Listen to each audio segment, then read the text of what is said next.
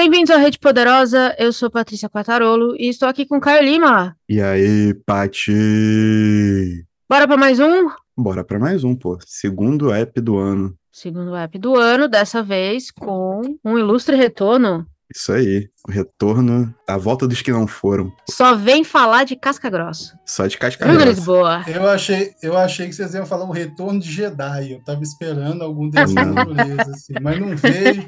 Eu, eu, quase soltei o nome do disco do Emicida, pô, o glorioso retorno de quem nunca esteve aqui. Eu falei, pô, o maluco já esteve aqui várias vezes, o que é isso? Várias vezes, pô, várias, já é de casa. Bruno Lisboa, bem-vindo de volta. Obrigado, obrigado pelo reconvite, né? Sabe que é, assim como o especial de fim de ano é uma missão muito nobre participar, então, tanto convite que vocês fizerem, eu vou estar aqui, com certeza. Admiro muito vocês. Tamo junto demais. E hoje, para falar de um livraço da literatura brasileira, a gente está aqui para falar do Avesso da Pele, lançado em 2020 pela Companhia das Letras, do Jefferson Tenório, Jabuti, de romance literário, em 2021. Caio, sobre o que, que é o Avesso da Pele? Lança aí o seu, o seu grande resumo. Ah, cara, eu sou. Eu, já já eu vou aparecer na, nas quartas capas do Brasil. Tô e do só mundo. esperando. A história se resume em Pedro, um jovem estudante de arquitetura de 22 anos, que rememora o vínculo com seu pai, Henrique, um professor de literatura, e nessa rememoração ele vai estruturando a sua a história da sua família e as subjetividades que o cercam no dia a dia. E isso vai dando muito pano para manga, um processo reflexivo que vai e volta de pessoa com muitos argumentos narrativos e fluxos narrativos, num vencedor do Jabuti, né? O avesso da pele, do Jefferson Tenório, um carioca gaúcho, um gaúcho carioca. Coitado. Sair do Rio de Janeiro para ir pra Porto Alegre. Lamento soa... por ele. Sim. Meu Deus, me soa difícil.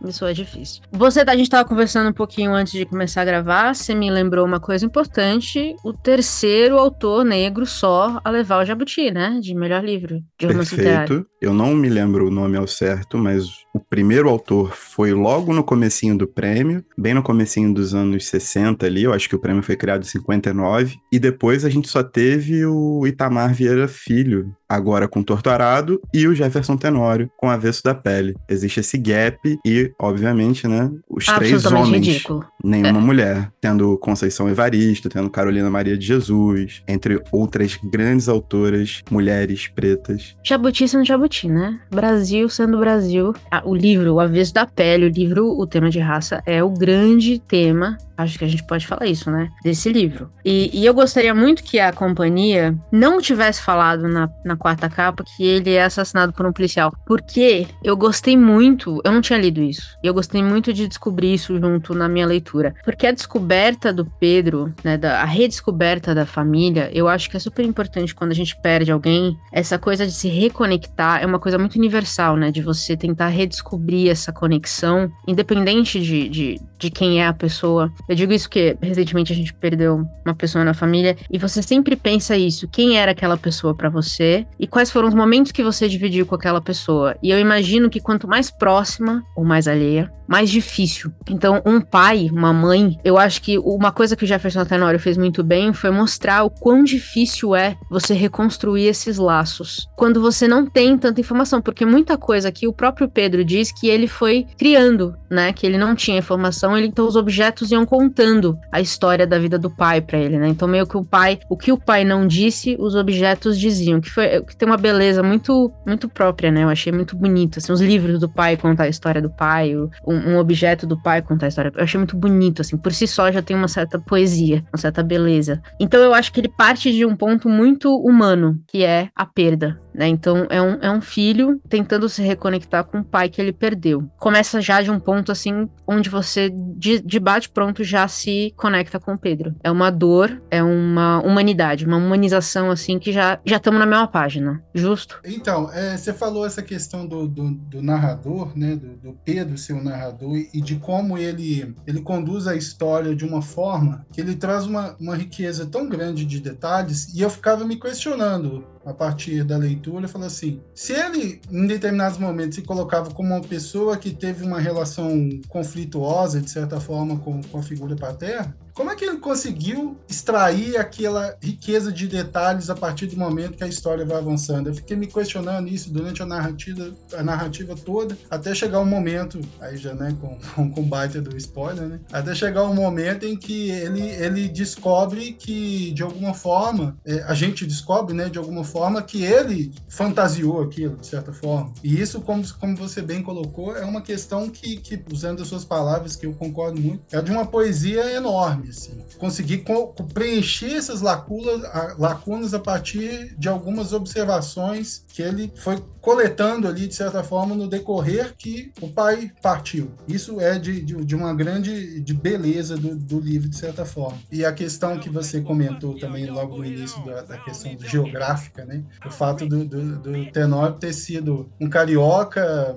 com conexões, né? E a narrativa do, do livro é ambientada em Porto Alegre. Eu tenho, eu tenho amigos que moram lá na, na, em Porto Alegre, inclusive uma amiga minha negra que está no exército. Então você pensa esse combo. Rapaz. De, de, de conexões sendo ela mineira, trabalhando lá com, com esse, com esse, todo esse, toda essa bagagem para carregar. Então, assim, Porto Alegre é, é aquilo mesmo, né? Então, quando ele fala dessas questões de, de então um, um trecho do livro que ele fala que, que Porto Alegre é a cidade mais racista do Brasil, né? em um determinado momento ele fala. Isso não é uma questão meramente é, fantasiosa ou narrativa ali, é, é uma realidade mesmo. Né? Então, é, voltando à questão do narrador, só para fechar essa, essa ideia, isso me, me, me surpreendeu positivamente, porque eu, eu, ao ficar questionando o tempo todo essa, esse, essa riqueza de detalhes, eu falei assim, qual, qual que é a solução que o Tenório vai usar para poder justificar esse caminho que ele escolheu aqui? Eu cheguei até a pensar se ele não teria pego um diário do pai, descoberto alguma coisa que a, a, inicialmente ele não tinha, né? mas aí esse caminho que ele escolheu é de uma poesia enorme mesmo, e isso engrandece muito a obra. E aí, eu acho que isso, isso me veio agora à cabeça, porque eu fico muito ligado ao método, e isso também foi uma pergunta que eu me fiz ao longo da leitura. Aí se justifica ainda mais essa troca de pessoas ao longo da narrativa, né? Porque existe a primeira pessoa, depois existe uma segunda pessoa, onde ele vai quebrando essa parede, né? E existe uma terceira pessoa em algum momento. E é muito interessante porque essa, essa, esse diálogo direto em segunda pessoa, esse você, é justamente justamente a parte em que ele mais vai construindo e tecendo essa cadeia de ideias e, e ficcionalizando a vida do pai para tentar encontrar um sentido nisso tudo, já que eles não tiveram uma relação exatamente próxima. Então é muito interessante como ele aparenta e vai construindo isso para amarrar no final. Eu acho muito, muito técnico, muito inventivo e fez muito sentido para essa construção de subjetividade, né? Porque a ficção é um dos grandes poderes da ficção é justamente esse, né? E eu concordo e mais ainda de fugir disso, de transformar, de higienizar a história do pai, porque ele coloca os problemas, ele também pensa né, nas dificuldades por exemplo, quando ele narra né, o, o começo da vida do pai em Porto Alegre, saindo com uma mulher branca, entendendo o que, que era essa negritude dele, que ele também teve. Ou seja, ele também acho que coloca no pai o, a, problemas que ele mesmo teve em lidar com a própria negritude, que eu acho que é uma coisa que a gente faz muito quando a gente não sabe alguma coisa, né? Entender, achar que outras pessoas que a gente não conhece passaram pela mesma coisa, né? A gente tende a é, transportar problemas, ou como é que a gente coloca isso? Tem, existe um. Provavelmente existe um termo específico para isso que eu não tô conseguindo lembrar. Mas ele não, ele não higienizou a vida do pai, né? O pai teve problemas, o pai não foi um homem perfeito na história que ele criou na cabeça dele. Ele trouxe um homem cheio de, de, de erros e acertos também, até o final, né? Que, que também, o que na verdade deixa tudo ainda mais trágico, né? Que era um homem que errou tentando acertar é, até o fim. E, e, eu acho que isso também para mim ainda deixou ainda mais bonito, assim, um filho que tentou aceitar o pai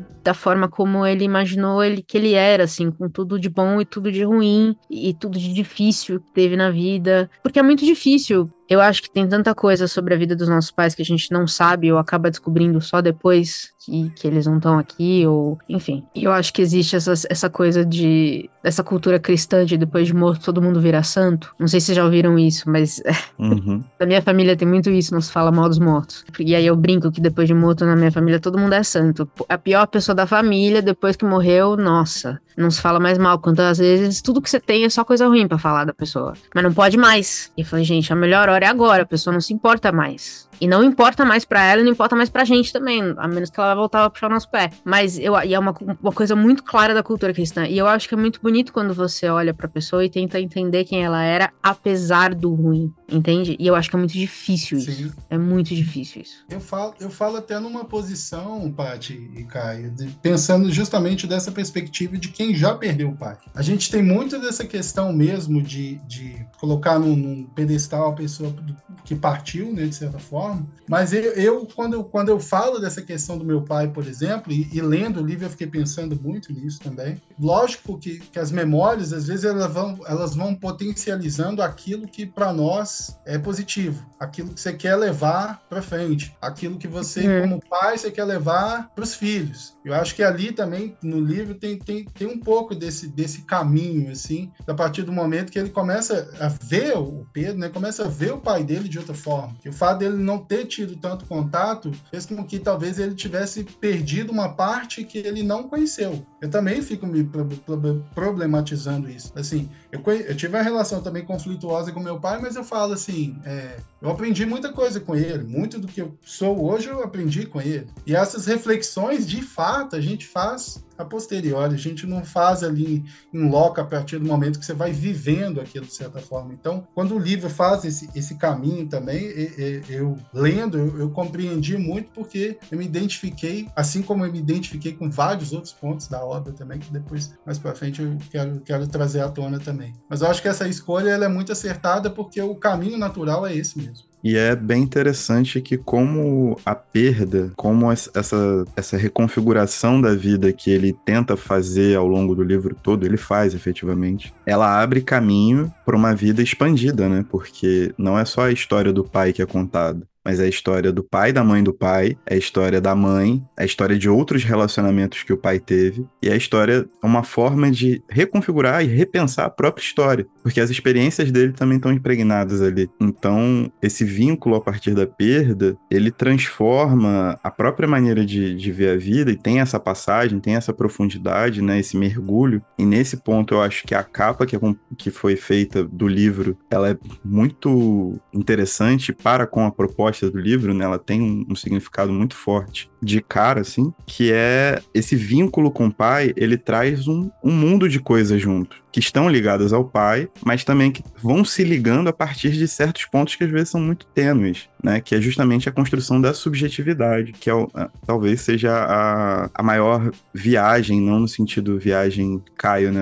Mas a viagem, a viagem no sentido literário ali, que, que é feita, né? Ao meu ver. É ver como nossa vida, né? A partir de uma perspectiva, ela é montada por muitas linhas tênues que vão se ligando em, em determinados pontos na nossa história história e que vão fazendo sentido só muito tempo depois, né? Quando você consegue ter essa, essa potência de olhar para trás e revisitar isso tudo. Acho, mesmo que seja uma tentativa de ficcionalizar através dos objetos, mas elas passam a fazer sentido de alguma forma. Eu acho isso muito, muito interessante. E, obviamente, né, o, nesse caso, no caso do livro, o recorte racial é o que acaba unindo e acaba fazendo com que todas essas subjetividades floresçam de uma forma potencialmente maior. Essa, essa questão que você, que você trouxe à tona, Kai, do recorte racial, não sei se, se é uma percepção minha, posso estar até errado nesse sentido, mas eu acho que é interessante também de como que ele coloca essa questão racial. Logicamente, é o ponto central do livro, mas ao mesmo tempo eu vejo que ele consegue é, contextualizar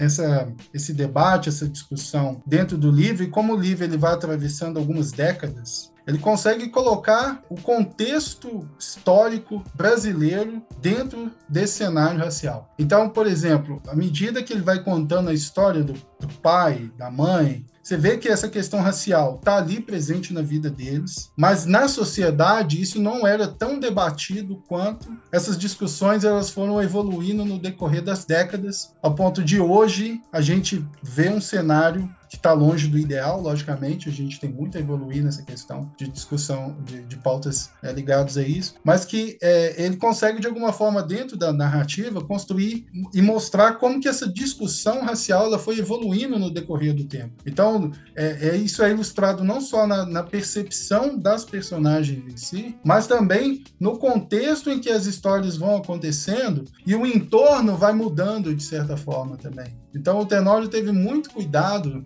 a meu ver, de conseguir construir isso, de mostrar que de alguma forma essa visão racial brasileira, ela foi evoluindo a partir do momento que você tinha determinadas pessoas que estão, né? Logicamente, a gente vai falar do trabalho de Sueli Carneiro, de, de Abdias do Nascimento, a gente está falando de pessoas que estão no século passado lutando por essas questões. O, o, legado que essas pessoas deixaram foram fazendo com que essas questões, essas pautas, foram se tornarem muito mais presentes na vida das pessoas. E isso ele tem o cuidado de dentro do livro colocar isso também. Então eu acho, eu acho legal perceber que ele teve esse cuidado para mostrar isso e de que isso é também um eixo muito importante dentro do livro. Sim, eu complementaria dizendo que ele faz uma oposição a essa evolução natural, porque o pai, o Henrique, ele morre por violência policial no momento próximo a essa maioridade do Pedro, né? Um evento recente que está fazendo com que Pedro vá e reconte essa história. Então ele faz também questão de mostrar que o, o racismo essa tecnologia de controle social, né? A racialização, ela também se transforma com o tempo e continua atingindo com fins mesmos, apesar de você ter conseguido evoluir várias questões sociais importantes. Isso sem sombra de dúvida. Mas ela continua matando, efetivamente. É, mas eu gosto que ele não se eximiu de mostrar as microagressões é, que sempre existiram, né? Então ele fala, por exemplo, da, da família, eu nunca esqueço, a família da namorada branca, que chamava ele de, de vários nomes. Não, mas isso aí é só é porque né, a gente gosta de você, isso aí é um nome normal. E ele se sentia meio estranho, o Henrique se sentia meio estranho, mas nunca falou nada, porque ele não queria. Deve ser isso mesmo. Então, assim,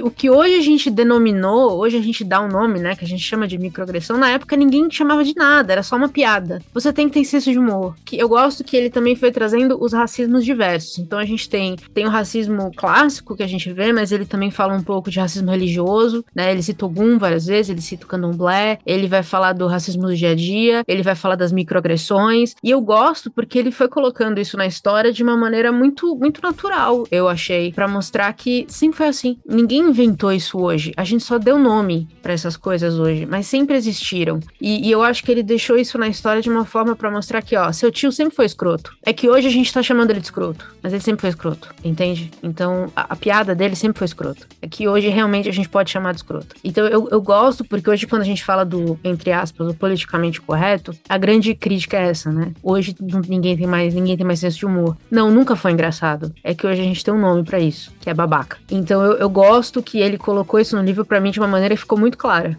muito claro, nunca foi engraçado e sempre foi desconcertante, sempre foi estranho, sempre deixou a pessoa meio desconfortável, mas todo mundo tava rindo. Então você tinha que ter senso de humor. Então eu, eu acho que ele fez, ele, ele colocou para mim o, o, contraponto entre as microagressões do dia a dia e a violência, porque o Henrique falava pro Pedro, né? Você como homem negro, ele, ele, ele passava de pai para filho algumas mensagens também muito contundentes. As microagressões e a violência do dia a dia, eu acho que o, o Tenório colocou de uma maneira muito clara. Sempre estiveram aí, sempre. Se você não percebia, você não percebia, mas sempre estavam aí. Eu acho que hoje você não perceber eu, isso fica bem claro no livro, é o mais, é o mais grave, sacou? Tipo. É um problema, é seu, o problema é você. Exatamente. É. Exatamente. Tem um, tem um ponto aí, Paty, que você, você comentou, e eu acho que diz muito a respeito a mim, eu, e aí eu volto na questão de como que esse debate, ele acertadamente, ele evoluiu, é o fato de que, por exemplo, quando, quando eu, eu lembro de já ter falado nos anos 90, quando esse debate a respeito da questão racial, ela, ele, ele era, pelo menos no meu entorno ali, muito... Ele não, fazia, ele não, ele não se fazia presente no meu cotidiano, mas quando me, me questionaram a respeito de racismo, eu lembro vivamente de usar aquela frase clássica, de dizer assim, eu não sou racista porque eu tenho amigo negro. Eu já falei isso. Tenho amigos que são. Eu tenho, eu tenho amigos negros, então eu não é. sou racista. Então isso lá nos anos 90, o Bruno com 13, 14 anos, anos, ele já falou isso. Mas sem entender o, o peso que uma frase dessa tem hoje. Então eu concordo muito com você quando se diz que se hoje você ainda reproduz esse tipo de violência que pode ser lida talvez como algo mais entre aspas sutil, mas se você ainda reproduz esse comportamento, bom, os tempos são outros. Você agora não cabe mais você naturalizar esse tipo de comportamento. Então, quando eu falo da questão da, da, evolução, é um pouco disso. E quando você falou, Caio, da questão né, da, da aquela morte do, do, pai do Pedro, de como que aquilo de alguma forma reproduz, que ainda essa questão racial ela é gritante, concordo muito com você, ainda é muito gritante. Mas talvez lá nos anos 90 ou na, no século passado, quando acontecia uma morte naqueles, naqueles termos, vamos dizer assim, no máximo teria uma, seria noticiado por algum jornal, seria encarado com uma certa naturalidade, absurda, mas seria encarado com naturalidade, e a vida do, do cidadão do, da sociedade seguiria normal. Hoje, por exemplo, quando a gente pega aquele caso do, do rapaz que eu esqueci o nome agora, mas que foi morto, morto pelos seguranças do Carrefour, por exemplo, aquilo de alguma forma ainda repercute até hoje. Então, o fato disso repercutir até hoje é um sinal de que essas discussões elas evoluíram. O comportamento da sociedade nem tanto, mas as discussões elas evoluíram ao ponto de que é, isso incomoda agora mais do que do que antes, talvez. Não sei, posso estar errado nesse sentido, mas é, é, um pouco do que eu penso quando, quando vem essas questões na minha cabeça. É só que existe o fato, e o, o fato é a morte por violência policial. E nesse ponto, tipo, por mais que você consiga dar mais repercussão e a indignação seja maior, o fato se materializa constantemente. E eu acho que esse é o grande poder da ficção. A mesma forma como ele consegue contar essa evolução e consegue falar agora, se você está reproduzindo o discurso racista, racista, o problema é todo seu. Sempre foi todo seu, mas agora, do jeito que as coisas estão, o problema é todo seu. Ao mesmo tempo que o pai dele, né, do pai do Pedro, eu vou, eu vou trocar várias sílabas se eu continuar com PPPPP, assim. A questão é, o pai do Pedro morreu nas mãos de um policial de uma forma completamente abesta. E isso a gente também vê materializado. A ficção não precisa concluir nada, né? Isso é um ponto importante também. Ele não precisa dar uma conclusão, ele não precisa montar um manual de instruções de como a sociedade deve se comportar ou deve lidar com certo, certa situação. E eu acho que isso é o mais incrível, porque ele consegue fazer isso em poucas páginas, sabe? É? Ao mesmo tempo que você tem um avanço do discurso, dos, dos estudos, da, da inserção e da própria forma como Pedro se reconhece como negro na sociedade a partir das experiências que ele narra no livro, em como isso também foi tornado uma espécie de pessoas perguntando o que que era o Jefferson Tenório, se o Jefferson Tenório era o Pedro, sendo que o pai do Jefferson Tenório está vivo e, e é branco, por exemplo. a parte já vai virar o olho tranquilamente por conta dessa questão. Ao mesmo tempo, a ficção não precisa ter esse controle sobre os fatos. A ficção é a ficção e ela tá ali para denotar um monte de coisas. E é sintomático o trabalho que o Tenório tem de mostrar que, apesar dessa evolução do discurso, a materialidade da vida de um jovem preto ainda reflete muito dessa violência. A tecnologia mudou, a forma de fazer isso mudou, mas ela existe. E é isso. Ponto. Não só um jovem negro, né? Qualquer pessoa preta, porque o, o, o Henrique é, já é um senhor. Né? É, mas essa é a importância da gente ter vozes negras contando histórias negras, né? Porque a gente precisa que essas histórias sejam contadas nesses termos, né? Porque eu acho que o, o debate só pode ser contado desse jeito por essas pessoas, né? E aí eu, eu acho que o debate só pode evoluir quando a, a pessoa pode contar o que ela sente na própria voz. E eu acho que evoluiu sim. Eu vi, e eu vou, eu vou dar um exemplo aqui sem citar quem essas pessoas são na minha família, porque eu não sei quem tá ouvindo isso aqui, mas é o seguinte: eu vou contar um, uma conversa recente que eu ouvi que é. Vocês sabem que vira e mexe a gente vê notícias da polícia subir no morro, no Rio principalmente.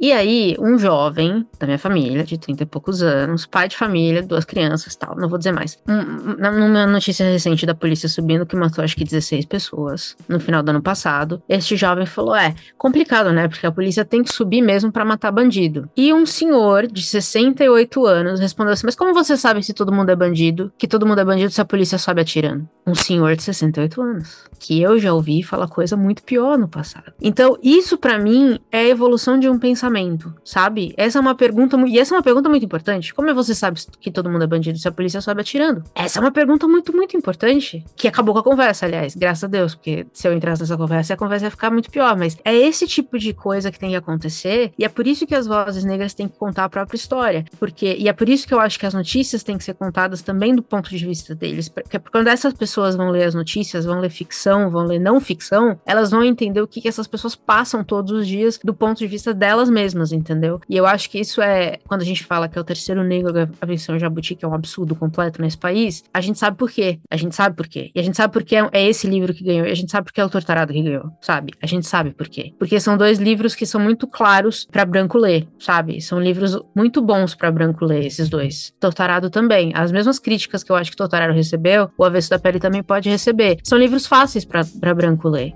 Tô dizendo aqui, podem, podem me criticar. Mas são livros que vão doer, são livros doloridos, são, livro, são livros pesados, são livros densos, mas são livros que branco lê vai entender. E é isso. Eu acho que eu acho que talvez a gente esteja numa fase da nossa literatura de vozes negras em que é, é isso. A gente precisa dessas vozes realmente falando para a gente poder evoluir certos debates. E eu acho, eu sinto que tem alguma certa evolução. É bom, é ruim? Eu não sei dizer. Realmente eu não sei dizer. Mas eu vejo evolução. Eu realmente vejo evolução nas conversas de família, que eu acho que é onde a gente começa a avaliar certas coisas, sabe? Nas conversas de domingo do tiozão. Faz sentido? Faz sentido sim. Para mim, assino embaixo no que você tá falando. E complemento que até poucos anos atrás, se eu não me engano, era o Prêmio São Paulo, tinha um fascistoide como jurado, pô. Um dos principais jurados. É verdade. Saiu, né? Saiu depois de alguma pressão midiática e Foi tal. saído. Mas assim, a gente sabe do que é composta a classe média desse país e a gente sabe que o mercado editorial é regido por essa classe média, sacou? Por mais progressista que ela seja, ela tem limitações óbvias, sabe qual é? Então, tipo, é uma ação de inserção e de afirmação de, de autores negros que precisa aumentar drasticamente em grandes editoras, sacou? Narrando grandes histórias e com livros que sejam cada vez mais incisivos, cada vez mais inventivos, cada vez mais complexos. Eu, eu, eu É, acho é que isso. nesse ponto, só um pequeno adendo, a gente trabalhou com Angola Janga e o Marcelo de Salete. Eu acho que o Marcelo de Salete é o melhor exemplo que a gente pode utilizar aqui dos autores que nós trabalhamos brasileiros, sacou? Porque a obra do cara é fantástica. Publicado pela Veneta, que é uma editora que realmente pontua e faz diferença no campo progressista. Verdade. Eu, eu assino embaixo o que você falou, complemento com isso e agora eu deixo o Bruno falar também, porque, né? Convidado, tem que ter educação, gente. Convidado. Pô, tô esperando chegar o café aqui. Não chegou o café aqui ainda, hein, pô. Vixe, ainda bem que eu sou editor, viu? Senão a gente já passa vergonha. Breaking news. Interrompemos a programação para uma série de anúncios muito importantes. O Rede Poderosa agora também está no YouTube. Além dos episódios que você já está acostumado, estamos produzindo muita coisa exclusiva para a plataforma. Então vale a pena você conferir, se inscrever e chegar junto. Além disso, se você quer ajudar a cadeia de produção do Rede Poderosa, você pode ouvir nossos programas pela plataforma Orelo. Lá, o seu player é remunerado e, além disso, conta com um sistema de apoios para quem quiser e puder nos ajudar. Além disso, o Clube Porradeiro já começou. Sim, o Clube Porradeiro, o clube de leitura do Rede Poderosa. Já tivemos o nosso primeiro encontro, que foi uma coisa linda, mas ainda dá tempo de participar. Estamos lendo E o Vento Levou, da Margaret Mitchell, e o formulário de inscrição, assim como todos os outros links, estão aqui na descrição desse episódio. Você também encontra nas nossas redes sociais, arroba Central Rede Poderosa, ou você pode chamar a gente na DM, mandar e-mail. O importante é participar. E agora, voltamos à nossa programação normal. Mas brincadeiras à parte, é, eu, eu concordo muito com você, Paty, nesse sentido, de como que as coisas têm, têm sido né, conduzidas. E eu penso também de um outro ponto que também é citado na obra, de pensar que quando, quando, quando o fato da gente ter somente três autores negros ter ganhado o Jabuti, diz muito também até a maneira como esses autores negros eles são muito mais cobrados do que os brancos. A cobrança em cima de um negro é muito maior. Para qualquer, aí eu falo em qualquer esfera. Né? Não, é só na questão da literatura em si. Por mais que a gente hoje, por exemplo, dá para pensar em vários estados da, da arte que, de alguma forma, a gente começa a perceber que há uma maior presença dos negros, de certa forma, e é lógico que isso é muito válido. Você vai para o cinema, por exemplo, o fato do documentário dos, Racionais ser dirigido por mulheres já é, é, um, é uma questão que é, é, um avanço muito grande. O fato de ter muitos diretores e diretoras negras no cinema brasileiro, norte-americano, já é um avanço muito grande. A gente já começa a ver como que isso vai se tornando cada vez mais presente, mas é de novo uma questão que é meio que um apagando um incêndio de algo que é secular. Né? A gente está falando de, eu, eu lembro nessa parte da conversa em si, Não sei se vocês chegaram a ver o Não Não Olhe do filme do Jordan Peele, do ano passado. E, e ele pega muito nessa questão de como que os negros foram apagados da história do cinema. Né? O, início do filme é falar um pouco de, dessa questão. Então, esse, esse mesmo movimento de apagamento a gente percebe em vários, em vários setores, vários estados da, da arte, né? e falando da, da, literatura em especial, perceber também como que, voltando à questão da cobrança. Porque aí também, é mesmo, da mesma forma, você tem um torturado e uma vez da pele, que é algo que é, realmente é algo muito acima da média. São obras que, de fato, merecem todos os louros que, que colheram. Mas quantos e quantos outros autores fizeram obras de, de, de igual significância ali, obras importantes, por não estarem nesse momento agora, caíram no esquecimento. Então, isso é uma questão também que, ao ler o livro, eu fiquei pensando muito nessa parte. Tem uma outra questão importante também que ele fala, além do racismo, mas que eu acho que tangencia isso também, que é o ensino público, né? Que, que também tem a ver com racismo, porque grande parte do ensino público brasileiro, é, grande parte dos alunos são, são negros. Basicamente, da porcaria que é o ensino público, de como ele está caindo cada vez mais e, e da, da dificuldade que os professores têm de engajar os alunos e e, de quão difícil é para os professores também, né? O Henrique é um professor que, que, que gosta do que faz, que ele acredita ainda no que ele está fazendo, e é muito, eu acho que só acrescentou ao, ao drama no final, que é quando ele descobre uma fórmula, né, de, de engajar os alunos que, que tudo acontece ali. Eu gostei muito dessa, dessa da conversa sobre o ensino público, né, da, dessa tentativa do Henrique de não desistir do ensino público, de continuar ali tentando, ele que tentava engajar os alunos, ele queria engajar os alunos, ele era um professor, ponto final. Era isso que ele era. Porque a gente vê professor como um, um dom, eu acho. Existe uma certa fetichização ao professor. Eu tô falando isso porque o Bruno é professor, pra quem não sabe, tá? É.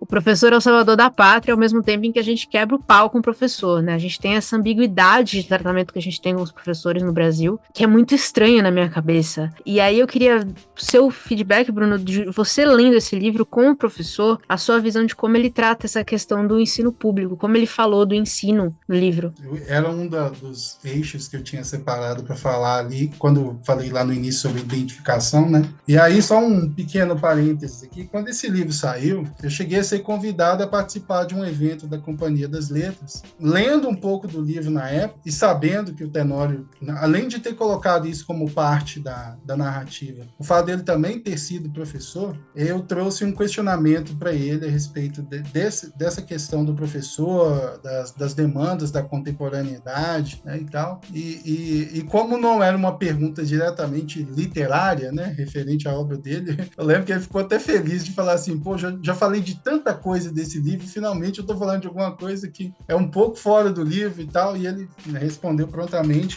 que é algo que, que também perpassa pela minha, pela minha realidade, que é, hoje em dia, e a maneira como ele a maneira como ele retrata é muito fiel ao, à realidade do professor mesmo porque hoje em dia a gente lida com, com questões referentes à educação pública né que, que não, não, não é um, um mito achar que a educação pública ela é vamos colocar assim inferior de certa forma mas não é inferior porque não tem bons profissionais ali mas é porque a realidade ali dos alunos é totalmente diferente de um aluno que estuda numa escola particular. Então, um aluno que chega ali, só contando uma história do ano passado, por exemplo, eu tenho aluno que já chegou para mim e falou assim, eu perguntei para ele, falei assim, olha, por que, que você está faltando bastante, sentindo sua falta na sala? Aí ele falou, olha, professor, eu não estava tendo força para vir para a escola porque lá em casa estava faltando comida, eu estava deixando os meus irmãos comerem e eu não estava comendo. E eu estava fraco e não estava saindo de casa e tal. Então, isso é uma realidade que, por exemplo, exemplo, numa escola particular, o professor ele não enfrenta isso. O professor não, não, não, não tem que lidar muitas vezes com uma realidade de fora que é opressora. E aquela realidade de fora, às vezes, está ali do, no, no, muro do lado da escola. Né? Eu dou, numa escola que é uma comunidade que é, que é tida como uma das mais barras, barra pesada da região. Né? Então, os meus alunos, eles vêm dali. Então, eles têm uma realidade que é muito complexa. E a gente, como professor, tem que dar conta. Tem que dar conta. Tem gente que não gosta de se envolver, mas eu, eu não consigo ficar omisso 100% para chegar, eu sou professor né, de, de língua inglesa nessa escola, só dar a minha aula de inglês e, e me dar por satisfeito. Não, eu tenho que me envolver, até, até para poder, ali no, no livro acontece isso muito também. Até para poder me envolver mais com, com os alunos, eu preciso compreender a realidade deles. Eu não preciso, eu, eu não posso simplesmente dar, dar minha aula e sair da sala. Eu preciso entender a realidade deles e preciso entender como que o meu conteúdo, de alguma forma, ele pode contribuir para o dia a dia dele de, de, de, alguma forma. Essa realidade vivida né, pelo personagem é muito da minha também. Isso me, me, me, me doeu muito de, de poder é, é, engraçado o poder da literatura nesse sentido, né? Eu vivo isso todo dia. Mas você vê isso materializado numa obra literária, num filme, seja lá o que for, aquilo ali ganha um outro peso. Parece que a, a sua questão, a sua dor, as suas angústias, elas são potencializadas a partir do momento que você está vendo aquilo ali materializado numa página, que é a história de outras e outras e outras pessoas. Então aquilo ali para mim foi, foi tão importante quanto falar da, da, da questão racial, que é, que é o ponto central do livro. Esse, essa, essa questão do, do dia a dia do professor também me, me, me impactou bastante. Ia lá, mano, o Bruno faz doutrinação na sala de aula. mais ou menos. Caraca.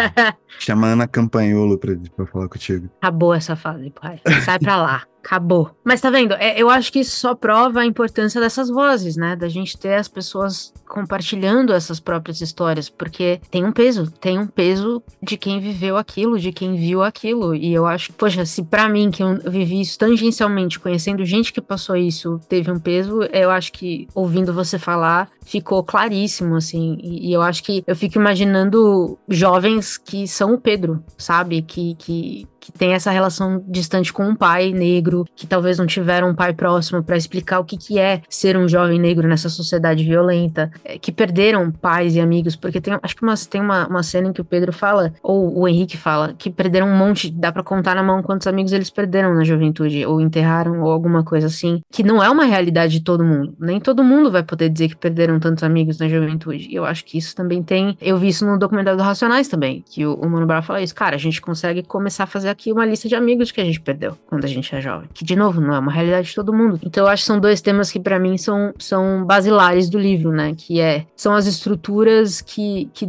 permitem que certas coisas continuem acontecendo, né? Que é o racismo estrutural, que afeta também a forma como a nossa, nossa estrutura educacional continua do mesmo jeito, porque ela é também muito racionalizada, né? Porque grande parte dos alunos da, da rede pública são, são mais pobres, primeiro, e também são, em grande parte, parte negros, que também é outra parte do problema. E aí, tem mais uma parte que eu queria falar desse livro, porque eu fiquei pensando muito tempo em Crime e Castigo, porque eu estava lendo Crime e Castigo no final do ano passado, e aí quando ele citou Crime e Castigo, eu falei, meu Deus, graças a Deus, um livro que eu li. Nossa, eu me senti muito, eu me senti muito, assim, muito, muito mesmo, assim, muito inteligente, que eu já tinha lido Crime e Castigo quando eu li esse livro, eu falei, graças a Deus. E, e aí, quando ele conta a parte do policial, porque ele faz, eu não esperava que ele fosse contar pra gente um pouquinho sobre o policial, porque eu falei assim: por que, que eu estou na cabeça desse policial? O que, que me importa a cabeça desse policial, do assassino? E eu acho que a chave para entender isso é crime e castigo, certo? Ele tentou mostrar pra gente os traumas de quem mata,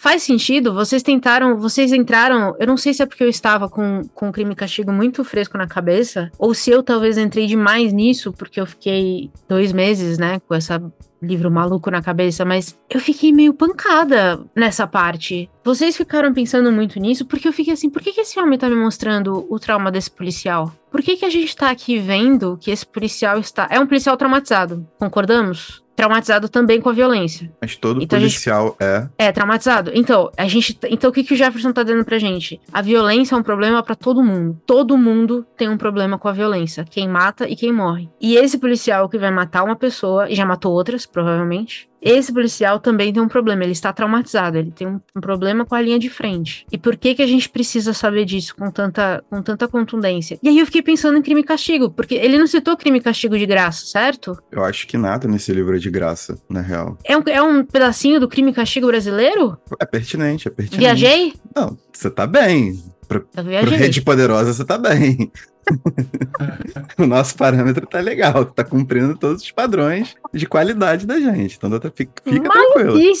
Eu, eu acho que é um pouco disso. Tipo, a reflexão sobre o que é essa fratura social também passa por entender que todas as partes são fraturadas, tá ligado? Tá tudo quebrado. Tá tudo quebrado, pô. É o que Jimi Hendrix falava, né? Também morre quem atira. E a cor do policial a gente não sabe, mas o policial também pode ser negro, porque, né, a, a, o brasileiro hoje é, é, essa grande bagunça de cores. É, e ele não fala, mas é isso, né? Morre todo mundo. Mas, ô, Paty, a questão, a questão em si não, não, é, não é viagem, não. Acho que é porque o avesso da pele, tendo essa conversa aqui agora, me faz gostar mais ainda do livro, assim. Porque o, o livro, de certa forma, é, ele, é, ele, tem muitas camadas. Aquele núcleo de personagens tão diversificado né, faz com que. E, e essa questão do olhar, né? Ele vai direcionando a cada capítulo ali a, a, mostrar um pouco da vida de cada personagem ali de alguma forma, faz com que o livro tenha muitas camadas e, e uma das camadas que também né, chama atenção é justamente essa questão da, da violência, né? Da violência policial, né? Que foi colocada lá como você comentou na questão da, da contra, contracapa, mas eu acho que ali é uma escolha editorial até, até pelo fato de que a época quando o livro na, o, saiu, aquilo ali era tava nos noticiários. Então aquilo ali era, de alguma forma era um chamariz também. Aliás, nunca saiu dos noticiários, né, infelizmente. Mas a, a, a questão, a questão da, de, dessa, dessa perspectiva também me surpreendeu de trazer a ótica do policial ali. E, e, isso, de alguma forma, já criou um arco de tensão ali dentro da obra. Até então, eu não imaginava que isso iria acontecer dentro da, da narrativa. Talvez a tensão ali existiu naquele momento, tem aquela, aquele, aquele trecho da cachoeira que a, que a mãe do, do, do Pedro, ela... E a irmã, né? E a irmã irmã tal, que poderia ter acontecido um desastre, mas não acontece. Então eles conseguem estabelecer um arco de tensão ali na, a partir do momento que ele tira aquele núcleo familiar ali, bota a, na, na, em primeiro plano né, a, a, ótica do policial e já de imediato eu, eu fiquei eu também não sabia, né, tal como você, Paty, eu não sabia que, que o pai seria assassinado pela polícia. Então, na hora que surgiu aquilo, aquela, aquela, aquele, aqueles trechos, né, contando a vida do policial, eu já, falei, já comecei a pensar, falei, bom, alguma coisa daqui vai, vai, vai sair e não vai ser bom. Né? Não vai ser algo que, que, que, de alguma forma vai, vai ser, vamos dizer assim no popular, não vai ser bonito, não. E acabou não sendo. Mas a, a relação com, com, com crime e castigo aí faz, faz, faz muito sentido. Ele é professor de literatura também, eu acho que dá para ver que. Eu vi uma resenha que a pessoa fala assim: dá para ver que o Tenório é um amante dos livros. Eu acho que esse livro é um livro que só poderia ter sido escrito por quem ama ler. E eu gosto de ler livros de quem ama ler, assim, dá pra, porque você sente que a pessoa. E ele fala de, de, de crime e castigo com tanto, tanta paixão, e você sente isso também. Eu, eu gosto quando eu encontro esse tipo de coisa. É por isso que eu fiquei em crime e castigo na cabeça. Falei, não, não pode ser de graça, sabe? Não pode ser de graça. Tem muita paixão aqui para ser de graça. É isso. A gente tá falando de um jabuti, pô. Pode ser de graça. É verdade. Pois muito bem. Acho que. Acho que a gente esgotou bastante aqui, assim,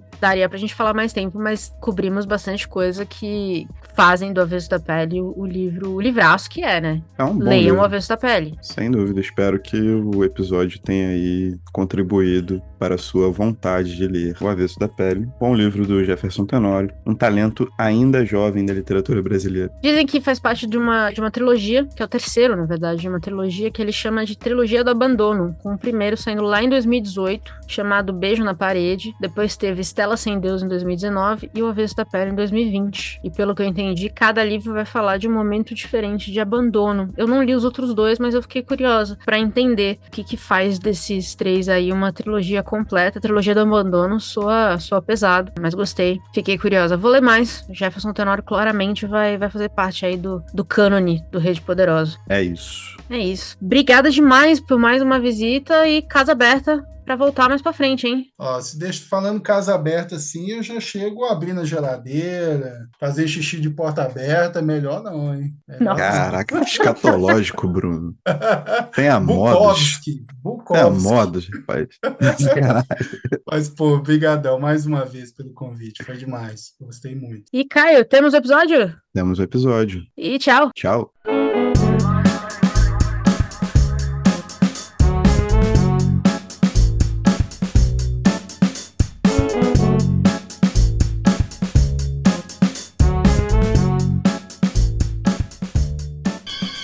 Want you to know the power of the underground.